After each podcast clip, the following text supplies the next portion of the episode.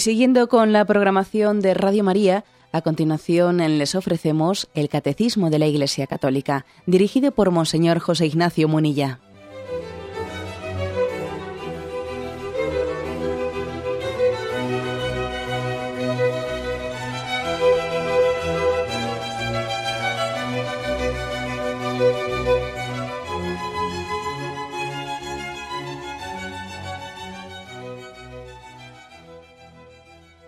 Cordial saludo a todos los oyentes de Radio María.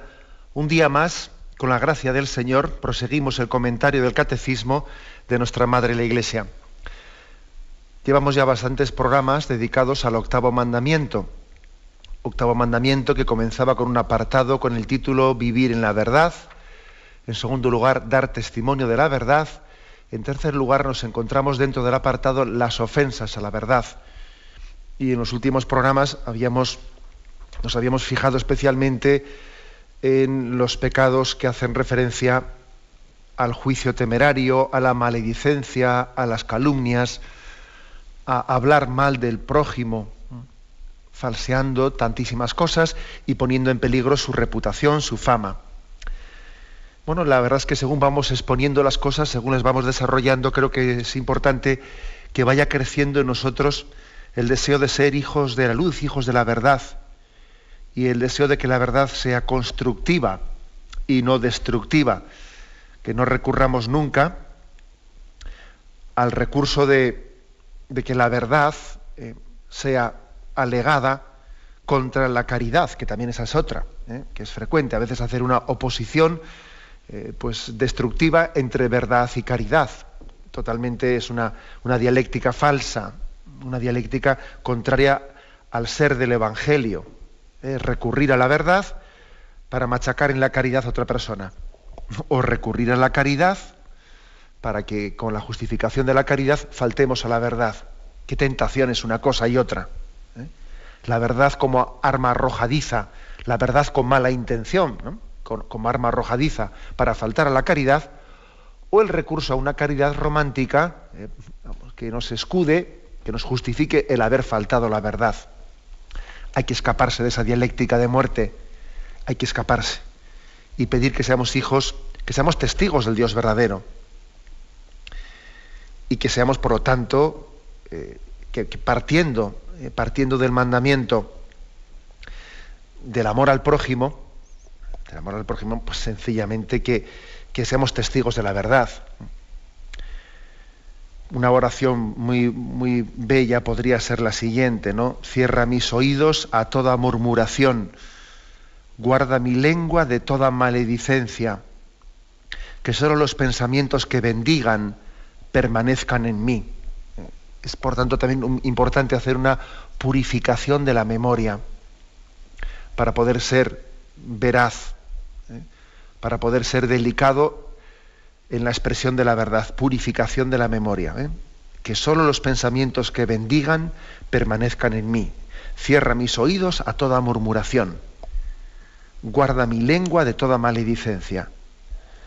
Que solo los pensamientos que bendigan permanezcan en mí. Tenemos que pedir esa gracia y al mismo tiempo que, nos vamos purificando interiormente, vamos purificando la memoria, bueno, pues también nos vamos formando. ¿eh? Continuamos adelante con la explicación del catecismo en la que pretendemos, nuestro objetivo es pues una combinación, ¿no? Sí, formarnos, porque es verdad que la verdad, que la verdad católica exige una formación de conceptos, de clarificación de, las cosas, de, distinguir la verdad de la mentira, pero también al mismo tiempo no se trata únicamente de formar la mente, la inteligencia, la razón. Al mismo tiempo, la explicación del catecismo lo hacemos con la intención de conversión.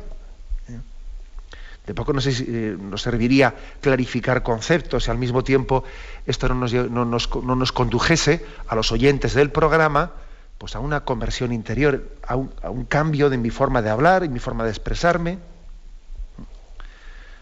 Pues, por ejemplo, según estamos escuchando estos, estos programas, pues yo creo que es lógico que, que, que uno saque consecuencias, ¿no? Diciendo, bueno, yo tengo que cambiar determinadas formas de expresarme, no debo de entrar al trapo en ciertas murmuraciones, cotilleos, formas ligeras de expresión, que el otro día dije yo así un poco jocosamente, que casi pueden llegar a formar parte del deporte nacional. ¿eh? Deporte nacional, pues porque, bueno, porque son, porque creo que también tenemos una cultura, la cultura pues nuestra española es demasiado ligera los comentarios. Hace muchos días escribía yo un, artículo sobre el tema de, Internet, a propósito de las Jornadas Mundiales de Comunicación, un artículo que, tenía como título Internet, eh, ángel o demonio, y bueno, pues una de las cosas que comenté en el artículo es que, según unos estudios que se han realizado, un tanto por ciento altísimo, pero superior al 50%, ¿eh? casi los dos tercios de los bulos que se hacen correr por Internet, esos bulos que se difunden, que alguien cuenta una mentira y venga ya los demás lo cuentan como verdad, ¿no?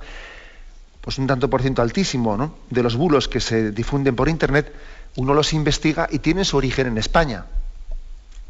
Quiere decir, pues que tenemos una cultura, una cultura en la que hablamos por hablar. La cosa es llamar la atención, la cosa es, un deporte nacional, ¿no?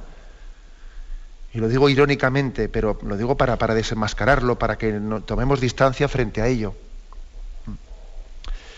Bien, pues partiendo de ahí, vamos a dar un paso más y pasamos al punto 2480, que dice, debe proscribirse toda palabra o actitud que por halago, adulación o complacencia alienta y confirma a otro en la malicia de sus actos y en la perversidad de su conducta. La adulación es una falta grave si se hace cómplice de vicios o pecados graves. El deseo de prestar un servicio o la amistad no justifica una doblez en el lenguaje. La adulación es un pecado venial cuando solo desea hacerse grato, evitar un mal, remediar una necesidad u obtener ventajas legítimas. Bueno, pues por lo tanto vamos a hablar de este tema, ¿eh? el tema de la adulación.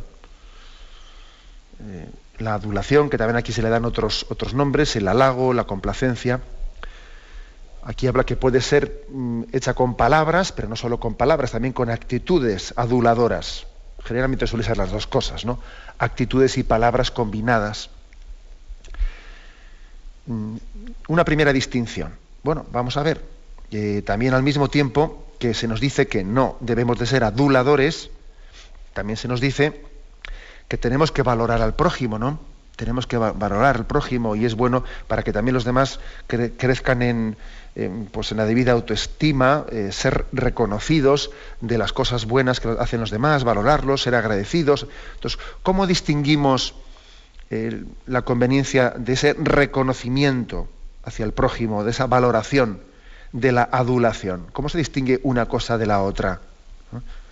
Bueno, aquí el catecismo lo, lo deja claro. Aquí por adulación se entiende en primer lugar, en primer lugar, estar adulando no las cosas buenas del prójimo, sino estoy adulando al prójimo incluso en sus defectos.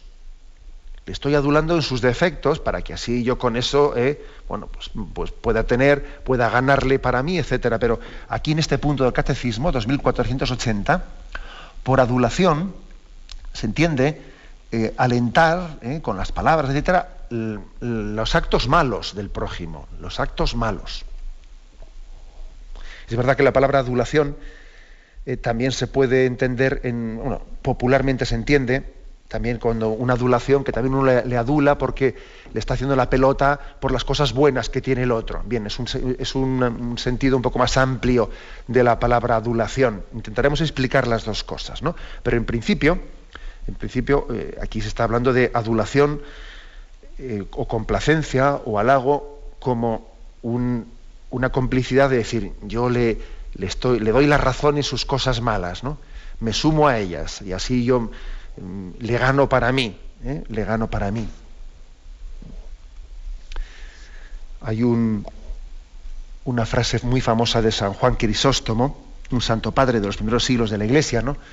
San Juan Crisóstomo que dice, el lado oscuro del amor diabólico consiste en odiar a los enemigos de nuestros amigos por fidelidad a la amistad. ¿Eh? Repito, esta frase dice, el lado oscuro del amor diabólico consiste en odiar a los enemigos de mis amigos por fidelidad a la amistad. ¿eh?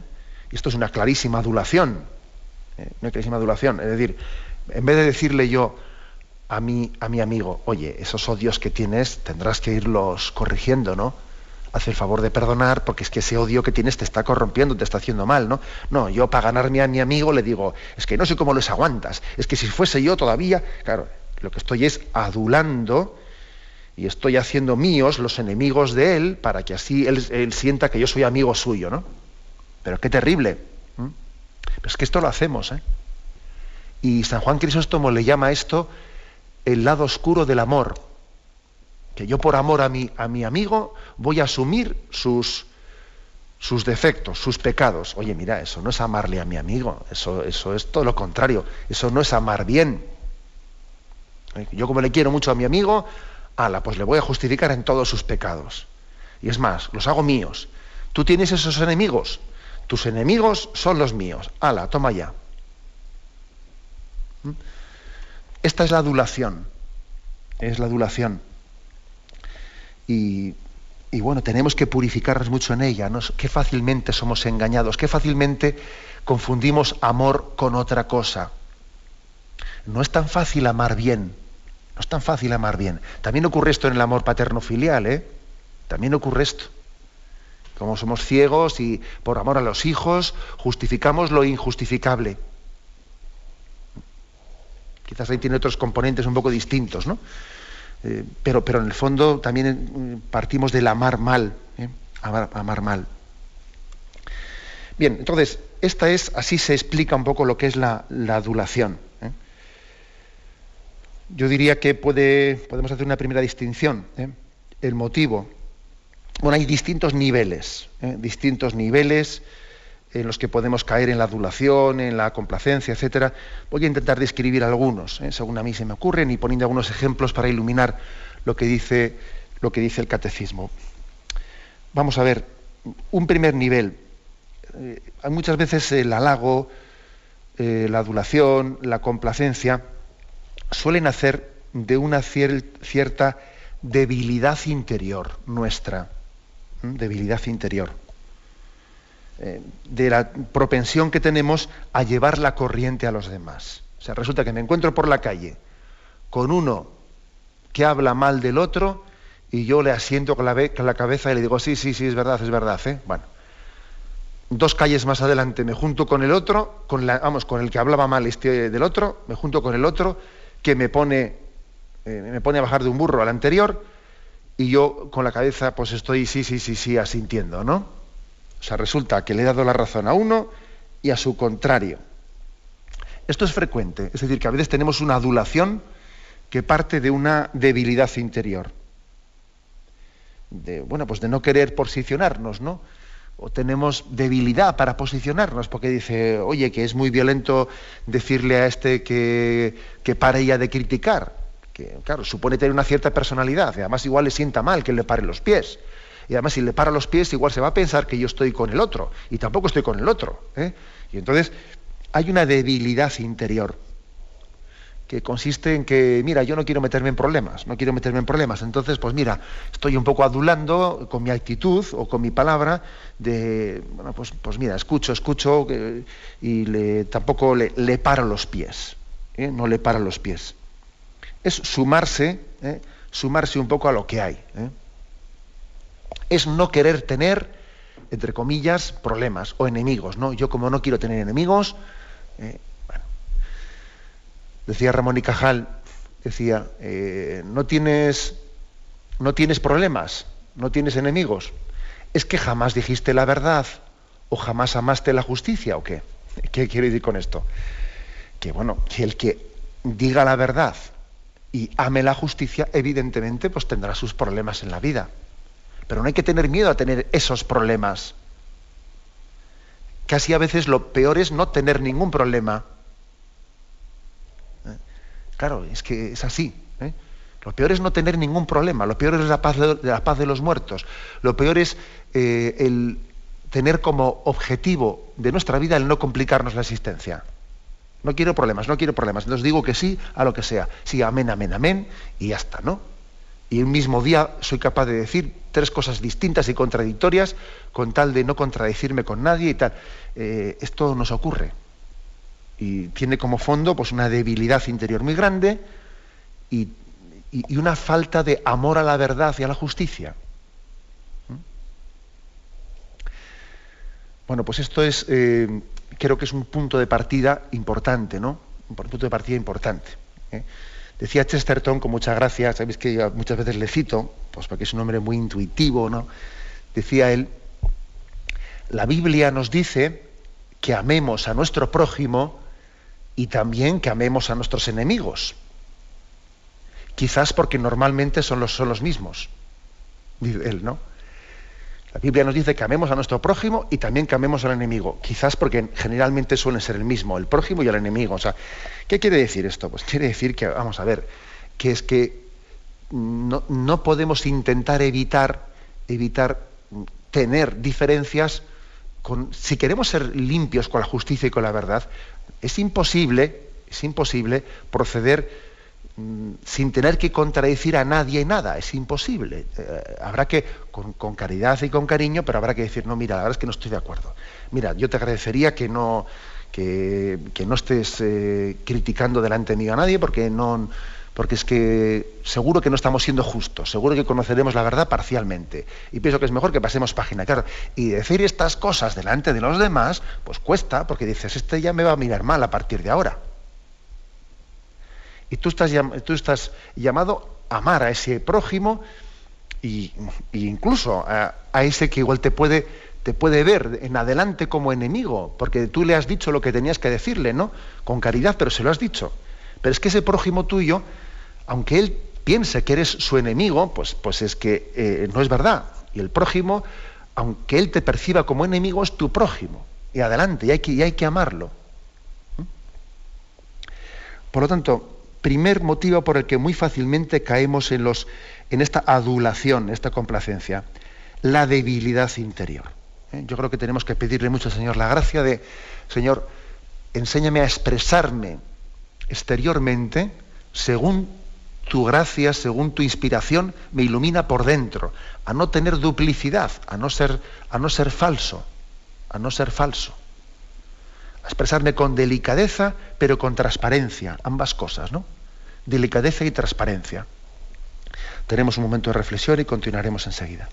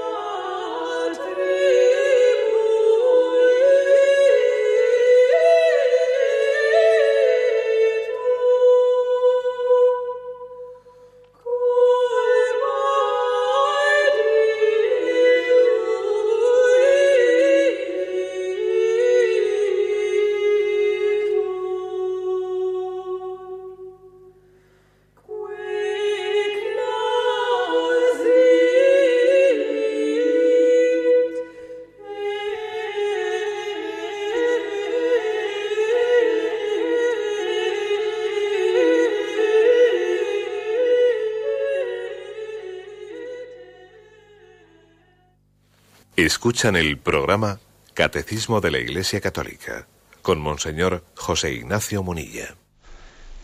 Continuamos en esta edición del Catecismo, el comentario de este punto, el punto 2480, que habla sobre los halagos, la adulación, la complacencia. Eh, habíamos hablado en la intervención anterior de que uno de los motivos por los que fácilmente solemos caer en la adulación, el estar adulando a una persona en sus defectos incluso, suele ser primero el de la debilidad interior, el no posicionarnos, el no posicionarnos. También hay otro motivo. También suele haber una adulación que es más, más digamos, maliciosa, no tanto motivada por una debilidad interior, sino por una especie de estrategia manipuladora. halago a una persona, incluso sus defectos, le halago pues para que me resulte rentable. Es lo que se llama a veces el pelotilleo, ¿no? El pelotilleo, pero incluso con la gravedad de que estoy halagando defectos de una persona. En, el mundo laboral esto existe mucho. ¿eh? Yo creo que hoy en día eh, uno de los sufrimientos más grandes y uno de los lugares en los que más se ve de una manera más patente la miseria del hombre, queda más patente, suele ser en el mundo laboral. Existe una especie de, ahora le llaman mobbing, etcétera, ¿no? A ver cómo le muevo al otro de su puesto, ¿no? Y entonces allí montamos un lío, un lío en la oficina, yo hablo con este, porque entro, entro a la oficina del jefe, le cuento una serie de historias, los otros mandan por por el, por el correo electrónico, mandan un mensajito en CC eh, para que lo reciban en CCO los otros y, entonces mando ocultamente a este lo que ha dicho el otro para dejarle mal a este delante del otro. Madre mía, y se montan unos líos en el, en el trabajo tremendos y, y detrás de todo eso hay un pecado muy grave de adulación.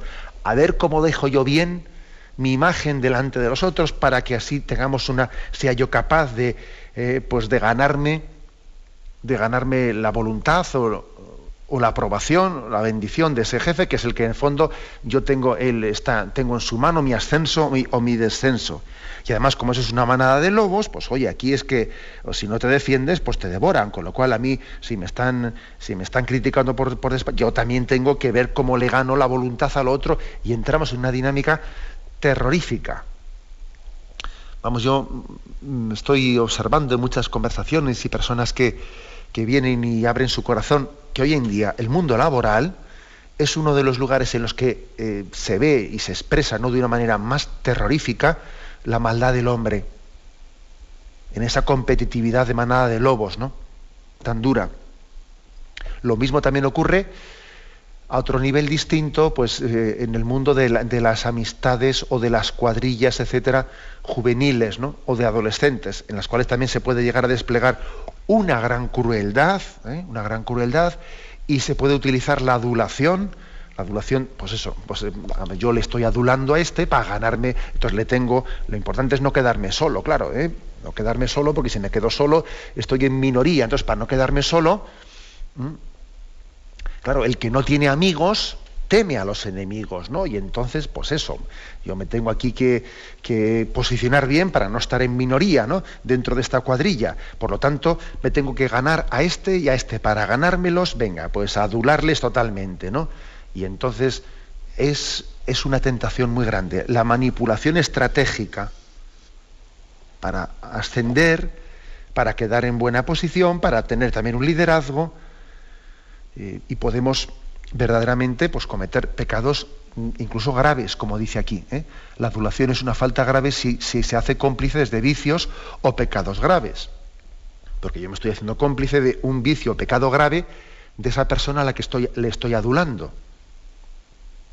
Por ejemplo, ¿eh? cuando a veces va, alguien allí y, está contando verdaderas barbaridades pues, eh, pues de infidelidad, eh, de infidelidad sexual, ¿no? Pues que aquí parece que hay ciertos lugares en que uno, delante de los demás, tiene que ir allí eh, haciendo alarde de no sé qué. Y hoy en día tenemos tal falta de sentido del pudor que, que en un contexto laboral, o sea, uno está allí alardeando de el fin de semana, que no sé qué y no sé cuántos.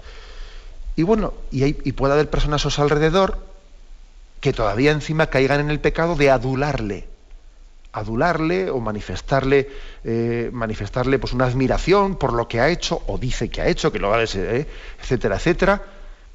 Esto es un pecado grave, porque se está haciendo cómplice de los vicios o pecados graves de esa persona. Cuando todavía los ensalza, cuando todavía los aplaude o se ríe o le hace la gracia con ellos. En vez de corregirle. ¿eh? En vez de corregirle. Bien, damos un paso más otros tipos también de, adulación. ¿no? Vamos a ver, yo me, atrevería también a hablar de una adulación, de una adulación política, a ver si intento explicarme. ¿no? También yo creo que existe en nuestra cultura una adulación política en el sentido en el sentido de que es muy fácil, eh, muy fácil que se caiga a un halago de tipo político. Eh, decía Juan Pablo II que los medios de comunicación han acostumbrado a ciertos sectores sociales a escuchar lo que halaga los oídos. ¿eh? Lo que halaga los oídos. A ver, vamos a ver, ¿qué tengo que decir yo a esta gente para que me vote? Pues venga, ¿no? Pues entonces empezamos a hacer halagos absurdos. Porque vosotros sois la esperanza de no sé qué. Eh, estos jóvenes no sé cuántos son vosotros. Pues, eh, ni usted, no, no, hagamos, no hagamos halagos, halagos de manipulación política, porque usted sabe que esos jóvenes tienen un nivel de fracaso escolar y un nivel de recurso a la droga y un nivel de tal y de cual eh, muy preocupante. Luego ahora no haga usted aquí un discurso totalmente halagador como si no hubiese ningún problema para ganarse sus votos, por favor. Que eso es, un pecado de manipulación y de un halago falso. Eso, esto es frecuente. ¿eh? Es frecuente. Existe, yo diría también, una, ¿eh? Una adulación política, un halago político que es para ganarme, para ganarme yo, ¿eh? para que me apoyen, pues yo estoy adulando aquí al personal, ignorando todos los defectos y los problemas que hay. Mm. Yo que sé, o alguien que aspira a conseguir, pues por ejemplo, ser el director de, de una asociación, de una institución, de, que sea académica o lo que sea, hace un discurso totalmente ¿no? pues, eh, ficticio, poniendo todo bonito y precioso, el caso es que me voten y no voy, a, reseñar nada negativo porque si digo algo negativo no me, no me van a votar. Pero bueno, pero ¿cómo puede ser tan falso? ¿Eh? Es un halago de tipo político, de seducción. ¿eh? Eh, ya sabéis esa famosa frase de San Agustín que yo la he inventado varias veces, que dice que hay dos maneras, que de dos maneras ataca al mundo, ataca el mundo a los seguidores de Cristo. Les halaga para seducirlos o les atemoriza para doblegarlos lo de atemorizarlos para doblegarlos es un poco lo que hace con los mártires, ¿no? Intenta atemorizarles, ¿no? Pero muchas veces eh, la estrategia en la que nosotros caemos hoy en día es la otra, es somos halagados, somos seducidos por los halagos. ¿Eh? Y eso es una falsedad, ¿eh? o sea, una doble estrategia del mundo para con los seguidores de Cristo. O se les atemoriza para doblegarlos o se les halaga para seducirlos. Y esto último esto último es una estrategia en la que caemos fácilmente. Y por parte de quien la pone en marcha, pues comete un pecado, claro. Un pecado de, estar manipulando, ¿no? Con halagos la opinión pública, con halagos tapando los problemas, todo es bonito, todo es bueno. Eso es mentira, que todo es bonito y que todo es bueno. Bien, un, paso más, ¿eh? damos un paso más. Vamos a ver. Decía yo al comienzo del programa que, la adulación, estrictamente hablando, este, este punto del catecismo la entiende como adulación de los defectos del prójimo, de las cosas malas, ¿no? Es decir, hacernos cómplices de, pues de, una, de un halago, de una complacencia con los defectos de los demás, ¿eh? bien sea por debilidad, como intento explicar, o bien sea por, por estrategia cómplice, etc. Pero es verdad también que nuestro, bueno, pues en nuestro lenguaje habitual también se suele hablar de la adulación en un sentido más amplio, ¿no? El, adular, eh, el adular puede ser también eh, un defecto propio de alguien que está no enfatizando las cosas malas del otro, sino incluso las buenas, ¿no? Eh, pero con, una intención manipuladora, ¿no? Pues, pues, el hecho de que, por ejemplo, alguien esté alabando las virtudes, ¿no? Pero vamos, con, con una intención que no es que no es sana, ¿no? que es una intención pues, eh, de pelotilleo, como se dice popularmente. El que esté yo siempre, pues dale que te pego diciendo, luego, luego cuando él no está presente no, no le halago nunca. ¿eh? Eh, no se me ocurre halagarle porque no, me brota espontáneamente. Ahora, se, viene él aquí, está delante de todo el mundo, y yo aquí venga aquí a halagarle, venga aquí a halagarle de una manera desproporcionada, porque lo que quiero es que él se entere de que, eh, de, que yo estoy a su favor, para, que él me tenga a mí en cuenta, ¿no? Es un poco lo que dice el Evangelio. Si hacéis solo el bien a los que esperáis que os lo devuelvan a vosotros, ¿qué mérito tenéis? ¿Eh? Entonces, cuando, una, cuando un halago ¿no? se realiza, ala, cuando esté el presente, si no está presente no hay halago, mal asunto. Es sospechoso eso. ¿Mm?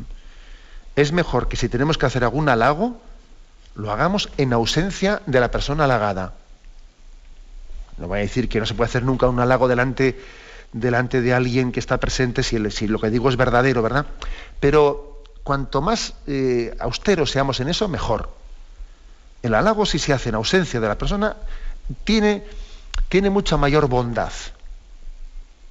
¿Eh? Yo creo que esto es, esto es, esto es importante. ¿eh? Es importante. Me parece que hay que ser muy austeros en los halagos a las personas en su presencia. ¿Por qué? Porque todos tenemos también tentaciones de vanidad. ¿eh? Y porque sin darnos cuenta, incluso con buena, si hay mala intención, está claro, ¿no? Pero incluso hasta con buena intención, podemos estar fomentando la vanidad. Y además, eh, podemos estar centrando los ojos en, no en Cristo, sino en las personas. Y eso no es bueno. ¿Eh? No es bueno. Y además lo digo aquí porque yo sé que, puede ser este uno de los, de los problemillas que, un poco morales que puede haber también en torno a muchas intervenciones en Radio María. ¿no? Hay que ser agradecido, pero, pero no hay que estar siempre alabando y dale que te pego y dale que te pego. ¿eh? Yo pienso que es que hay que ser austeros las alabanzas. Y, si es posible no hacerlas delante de la persona a la, que estamos alabando. Bueno, pues como veis también tiene algunas otras aplicaciones eh, esta doctrina que en este punto 2480 habla del halago, la adulación o la complacencia. Bien, tenemos un momento de reflexión y continuaremos enseguida.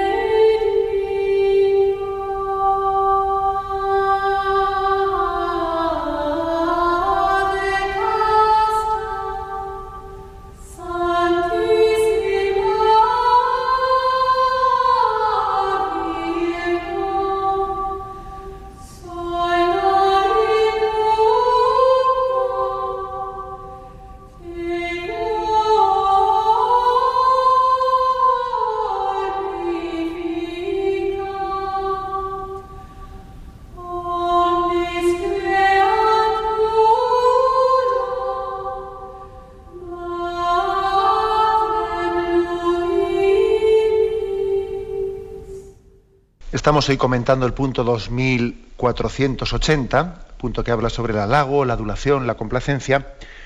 Vamos a terminar eh, en, este, en esta reflexión que hemos realizado sobre qué es la adulación, etcétera, con alguna, algunas reflexiones complementarias.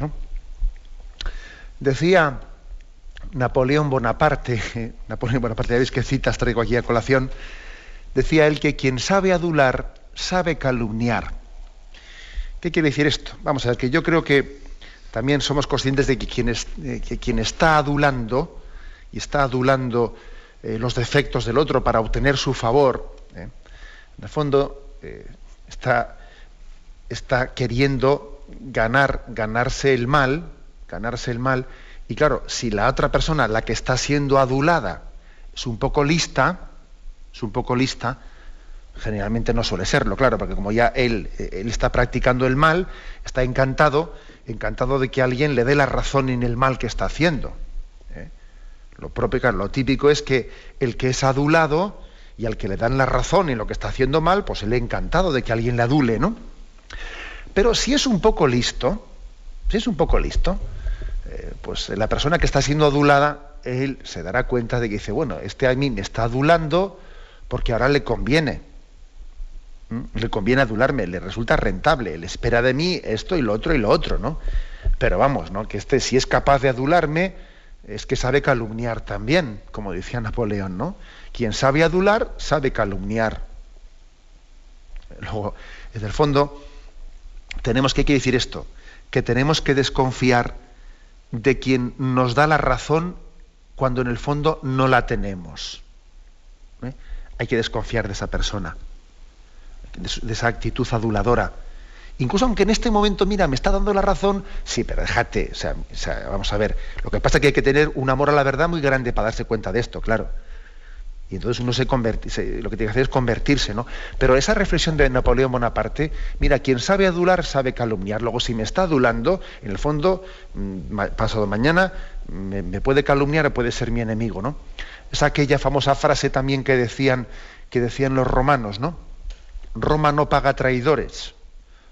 Esa es una frase que, viene, o sea, se formuló en un contexto en el que, bueno, pues hay unos traidores que que por intereses suyos ponen en manos de los romanos una información, se dejan sobornar, eh, se dejan sobornar para que Roma eh, acabase con la vida, mm, se desamparecerse de un tal Viriato que allí en el año 1300, perdón, sí, creo que era 139 antes de Cristo, pues era un tal Viriato que era enemigo de Roma y entonces eh, Roma consiguió que hubiese allí pues, unos, unos traidores que le dijesen dónde estaba aquel tal, aquel tal Viriato, pudieron acabar con él. Entonces, claro, cuando después aquellos, aquellos que habían sido cómplices o los que le habían delatado al, enemigo de Roma van diciendo, oye, que nosotros te hemos vendido a nuestro, eh, a, tu enemigo y, gracias a, nuestra traición, pues tú has, podido, eh, has podido acabar con él, ¿no? Ahora danos, danos la parte. Entonces, se, formuló aquella famosa frase, en Roma no paga traidores, ¿sabes? Roma no paga traidores. Tú, aunque hayas hecho algo que, a mí me haya convenido para mi interés, tú eres un falso. El que sabe adular, sabe calumniar. ¿eh? Y si tú lo has traicionado a ese, mañana puedes traicionar a mí. Es que es, así. Esta es una reflexión importante. Qué tontos no seríamos, ¿no? Qué tontos somos, de hecho, ¿no? Cuando, cuando ponemos nuestra confianza en alguien que está eh, que está dándonos la razón en algo en la que no, la tenemos. Ahora resulta que, sí, estratégicamente, pues bueno, pues mira, pues eh, yo le convengo, le convengo, pero cuando pasado mañana ya, ya no le convenga, pues irá y será adulador de otro, de otro, porque busca su conveniencia, ¿no? Bueno, esto es importante. y al mismo tiempo yo diría que amigo amigo es el que te dice la verdad y enemigo es el que te adula. Esta es la clave. ¿eh? La clave de este punto 2480. La, la auténtica amistad es la que formula la verdad. Aunque esa verdad es cueza. Pero amigo es el que te dice la verdad. Enemigo es el que te adula. Aunque pueda parecer exactamente al contrario. Pero tenemos que grabar a fuego, ¿no? a fuego este, este, este aspecto. Por eso es muy importante tener una prontitud para acoger las correcciones. Las correcciones. Eh, corregir los defectos del prójimo. Claro, ahora viene alguien, te corrige y es tu enemigo. Pero ¿cómo tu enemigo? Si este es el que te quiere. El que te está adulando es tu enemigo. ¿Mm? Decía Séneca, decía él, no, prefiero molestar con la verdad que complacer con adulaciones. Eh, aunque la verdad, por desgracia, no tengamos, yo diría, la, la clarividencia suficiente para acogerla como liberadora, para acogerla como un don, como una gracia. La verdad siempre es una gracia, es una gracia. ¿eh? Lo que ocurre es que no siempre tenemos la virtud suficiente para percibirla como tal. Entonces, es fácil ¿no? que caigamos en, percepciones equivocadas. Pero decía Seneca, prefiero molestar con la verdad que complacer con adulaciones. Y bueno, y hago el matiz que muchas veces he hecho, que esto no quiere decir que la verdad haya que manifestarla pues, de una manera displicente. No, tiene que ser manifestada con cariño, con paciencia, con prudencia, etcétera, etcétera. ¿no? Pues, eh, la frase que ayer decíamos del cardenal Lustiger, el cardenal el que fue cardenal de París, que decía que no se puede decir las cosas a cualquiera, de cualquier modo, en cualquier momento. No, pues no, también hay que tener una prudencia. Pero esto no quita esto, esta otra frase de Seneca. ¿eh? Prefiero molestar con la verdad que complacer con adulaciones. Bien, y este punto, 2480, termina con la siguiente frase. Dice, La adulación es un pecado venial, ha, distinguido que era un pecado grave, cuando se hace cómplice de vicios o pecados graves. Y dice, es un pecado venial cuando solo desea hacerse grato, evitar un mal, remediar una necesidad u obtener ventajas legítimas. Bueno, digamos que este punto del catecismo hace una distinción hasta qué punto puede ser grave o leve el pecado. ¿no? Mm, yo creo que eh, es difícil también establecer esa línea divisoria entre lo grave y lo leve, pero tiende, o sea, le, quita gravedad, ¿no? Le quita gravedad eh, al pecado de adulación en la medida en que eh, no tiene toda la malicia, la malicia estratégica de decir, yo ahora le estoy adulando a este, con, por ejemplo, el hecho de que a veces adulemos por debilidad, por falta de personalidad. Hombre, pues evidentemente por no saber posicionarnos, ¿no? Delante de los demás, que es muy, frecuente. Por ahí uno tiene una tendencia a hacerse grato y entonces le falta saber llevar la contraria ante los demás. No, bueno, pues evidentemente eso, le quita una gravedad. Eso no va a tener el mismo grado de gravedad que la adulación, que es fría, calculadora, eh, para ganarme este puesto, el otro. Bien, es, distinto, ¿no? Y esto, pues entendemos que, eh, pues que tiene un grado eh, pues de culpabilidad moral inferior, pero no por eso hay que quitarle importancia, porque el Señor nos quiere santos eh, y, quiere que vayamos creciendo, ¿no? Y sobre todo, em, sobre todo hay que desenmascarar, desenmascarar eh, esa tendencia nuestra mm, a, proceder no en la búsqueda limpia de la verdad, sino en recurrir siempre a eso de que el fin justifica los medios, ¿no? y bueno, pues ahora recurro a ganarme a este y si me gano a este, pues conseguiré el otro, ¿no? Esto que dice aquí que la adulación pues, eh, tiene como causa a veces el intentar evitar un mal, remediar una necesidad, pues mira, pues yo si intento evitar un mal, ¿eh? haciendo una pequeña adulación de esta persona, me la gano, etcétera, pues mira, si me la gano, así evito que éste eh, haga eso que pensaba hacer y me lo gano y es como es diciendo, voy a voy a ver si seduzco a esta persona, si la seduzco, eh, y así mm, evito que, proceda mal. Pero bueno, pero ¿por qué tenemos que estar adulando a una persona para intentar evitar un mal? Es la eterna tentación, la eterna tentación de que el fin justifique los medios. Eh, es, lo importante es decir, la adulación con fines buenos, entre comillas, ¿no?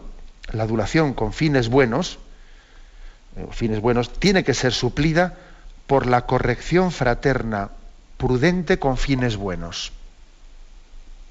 ¿Mm? Así de claro. ¿eh?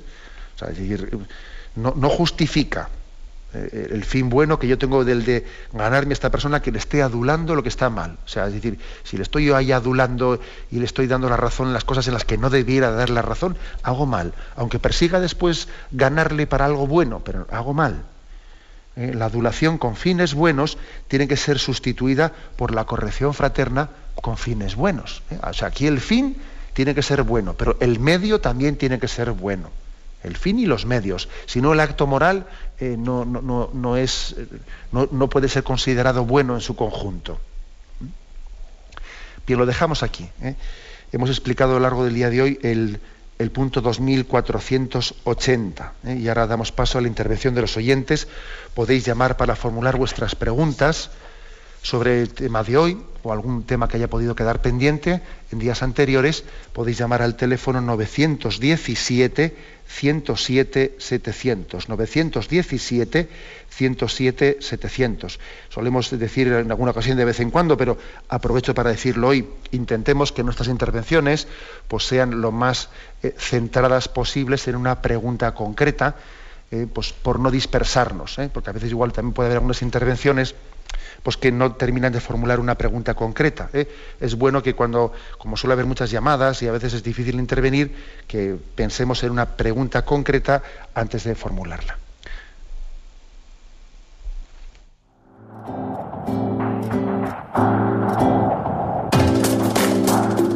Estos voluntarios que dan su tiempo generosamente en el día a día. Un cordial saludo a todos los oyentes de Radio María un día más, con la gracia del Señor, proseguimos el comentario del Catecismo de nuestra Madre la Iglesia.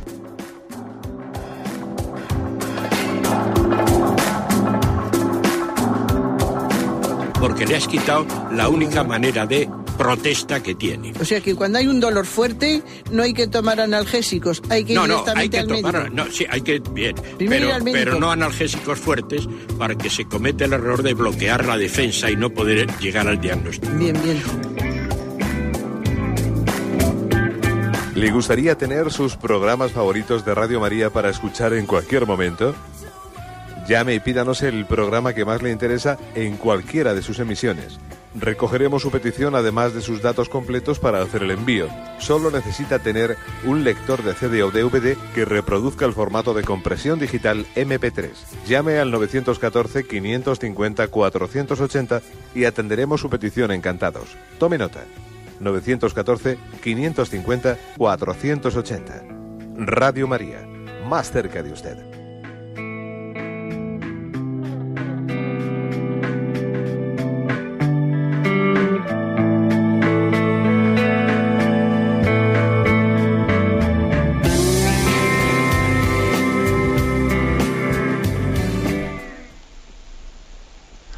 Sí, buenos días. ¿Con quién hablamos? Eh, buenos días. Sí, adelante. Mire, soy de aquí de Ávila.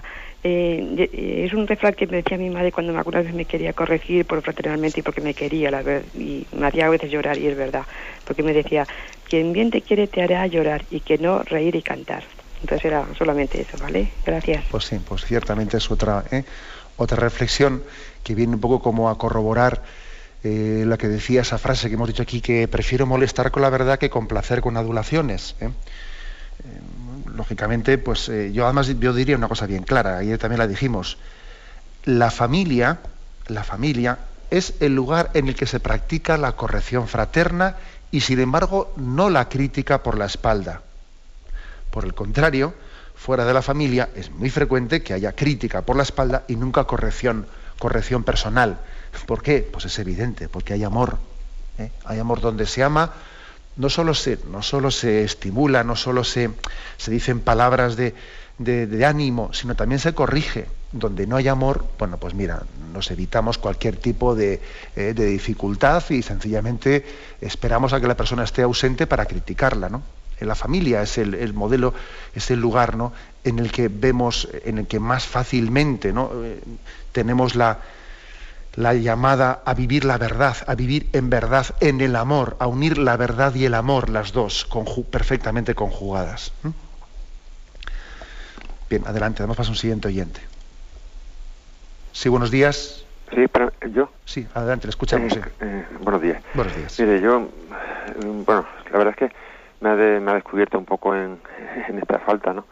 En el sentido de ya no el individual, que a veces, pues dentro de que te podemos tener ya confianza con la gente, pero sí veo que es un signo de debilidad grande, ¿no? El no alimentarse realmente del amor de Dios, porque el poner o el buscar que ya no con, con placer en, en lo general, en la sociedad, ¿no? En, nuestro entorno, eh, y que nos que nos compla- que nos complazcan a nosotros, ¿no? Un poco en, en el sentido pues, de no buscar la fuente, en el sentido de pues de sumarnos a lo que realmente hay eh, en, en bueno, ¿no? Aunque suponga una incomodidad, romper con la pereza, como eh, los grupos pro vida, en cuestión incluso si ya no políticas, por lo menos un poco de a nivel de, de barrio incluso, ¿no? Las mejoras que se puede hacer, eh, porque de alguna manera es como todo está bien, aquí nos sentamos delante de la tele y van pasando los días y, y hasta que nos queden. Pues es un poco eso, en la lucha con, lo- con- la complacencia en, en lo general, en, lo- en el gasto, en, en la administración de los bienes, en el tiempo. En fin, eh, creo que me he entendido. Yo diría al respecto un poco de la intervención del oyente, vamos a ver, frente a esa especie de complacencia, yo creo que es bueno que exista en nosotros pues mm, una, una tendencia un poco a la insatisfacción, eh, mm, también moderada, ¿eh? moderada, porque claro, si una persona tiene una insatisfacción que haga lo que haga, siempre se queda mal y no, yo me refiero a una satisfacción, una insatisfacción moderada, me refiero en el sentido de que siempre nos deje deseo de conocer más la verdad por la verdad. ¿eh? O sea, conciencia de que seguro que necesito convertirme más. eh, de, que, de que no puedo hacer, no puedo hacer las paces, ¿eh? las paces pues, con esta sociedad que vive de espaldas a la verdad que es Dios, ¿no? Entonces, bueno, pues en esta sociedad aduladora, aduladora, que lo que pretende transmitirme es que, bueno, pues nada, relájate y vive tranquilo y, disfruta de todo y no te preocupes de nada, ¿no? Frente a esta sociedad que nos, quiere imbuir una falsa paz y, complacencia, es bueno, es bueno que tengamos una tendencia eh, autocrítica con una eh, prudente insatisfacción de nosotros mismos. ¿eh? Es como yo creo que la sociedad que pretende imbuirnos, el consume y calla y mira, no te preocupes y bastantes problemas tiene la vida, tú vive y disfruta, ¿no? Bueno, pues yo creo que frente a esa complacencia, ¿eh? frente a esa complacencia, es bueno que tengamos una, una tendencia a la autocrítica, a la, a la insatisfacción, a decir, seguro que hay cosas en las que tengo que profundizar más, en las que tengo que crecer, ¿no? Eh, eso es bueno. ¿eh? Es decir, yo, como muchas veces me habéis escuchado, sin perder la paz, pero sin hacer las paces, ¿eh? sin hacer las paces con, pues, con la mediocridad de este mundo y con su tendencia aduladora y complaciente. Adelante, nos pasa un siguiente oyente. Buenos días. Buenos días, ¿soy yo? Sí, adelante, le escuchamos. Pues mire, no es referente a lo de hoy, aunque no parezca pelote, yo le agradezco mucho el tiempo que usted invierte para podernos orientar sobre el catecismo de la Iglesia Católica. Y aparte de esto, es que el otro día, cuando usted um, habló del protocolo de cómo estar en la Santa Misa, no me quedó claro, en la hora de la comunión, usted dijo que en sentido de recogimiento está muy bien quedarse sentado pero cuando está la Sagrada Forma fuera del sagrario, ¿cómo cree usted? Yo hasta ahora estaba arrodillada o de pie. ¿Qué forma tengo que, que seguir? Y luego, desde la consagración hasta, hasta el Padre Nuestro, yo estoy arrodillada. ¿Esto es correcto y incorrecto? Muchas gracias. De acuerdo. Y, de acuerdo se, entrecortaba un poco la, voz del oyente, pero yo he entendido dos preguntas. Eh, vamos a ver, mm, dice el oyente que ella tiene, la, tiene el hábito y la costumbre de permanecer arrodillada desde la consagración hasta eh, el Padre Nuestro, hasta la doxología del por Cristo con Él y en Él. ¿Eso es correcto? Sí, es correcto. Lo dice explícitamente, lo dice explícitamente pues, la ordenación general del misal romano dice que lo que está preceptuado es que uno esté de rodillas, para todos lo que está preceptuado es que esté de rodillas el momento de la consagración. ¿eh?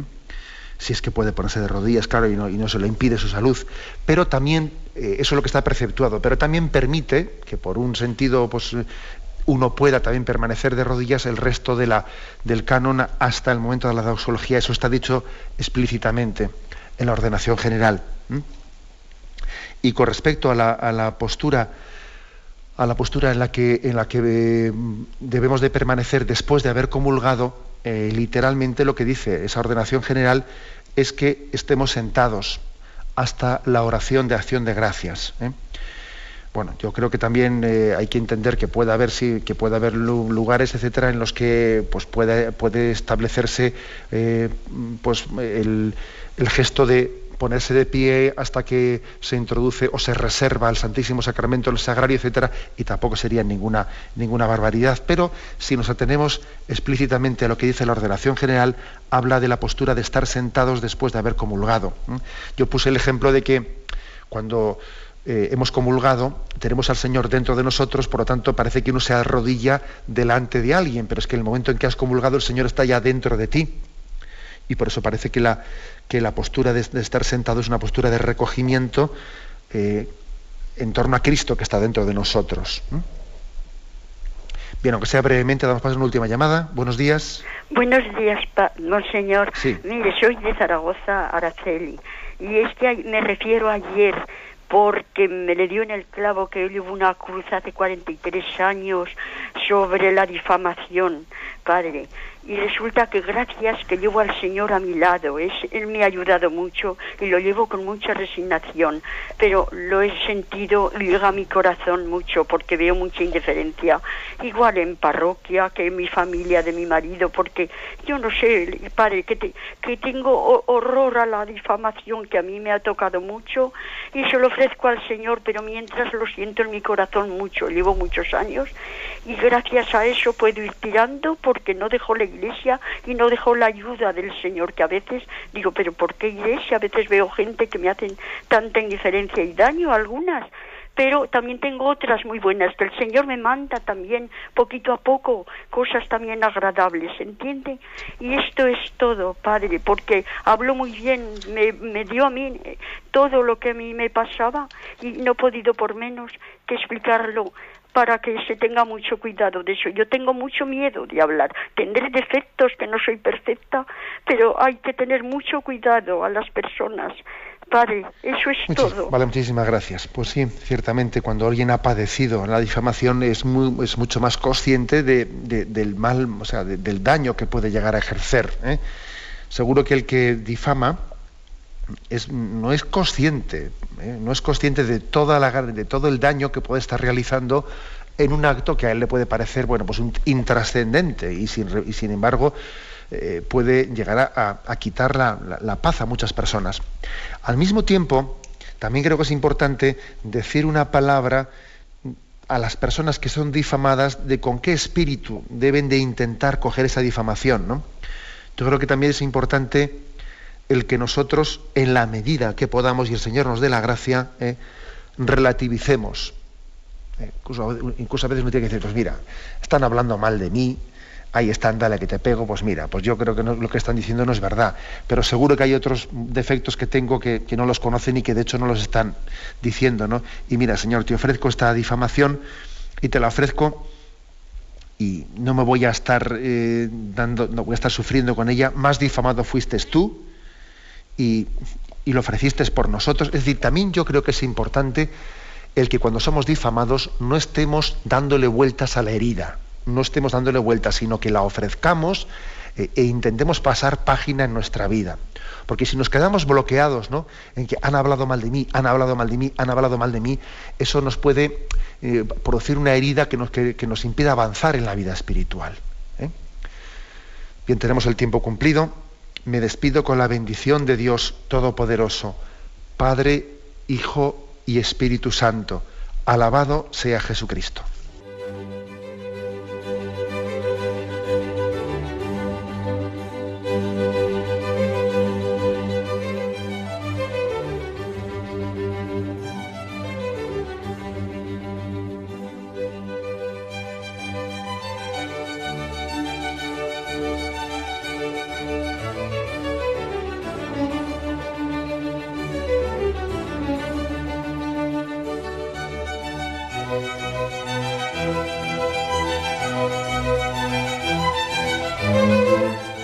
Han podido escuchar en Radio María el Catecismo de la Iglesia Católica, dirigido por Monseñor José Ignacio Munilla.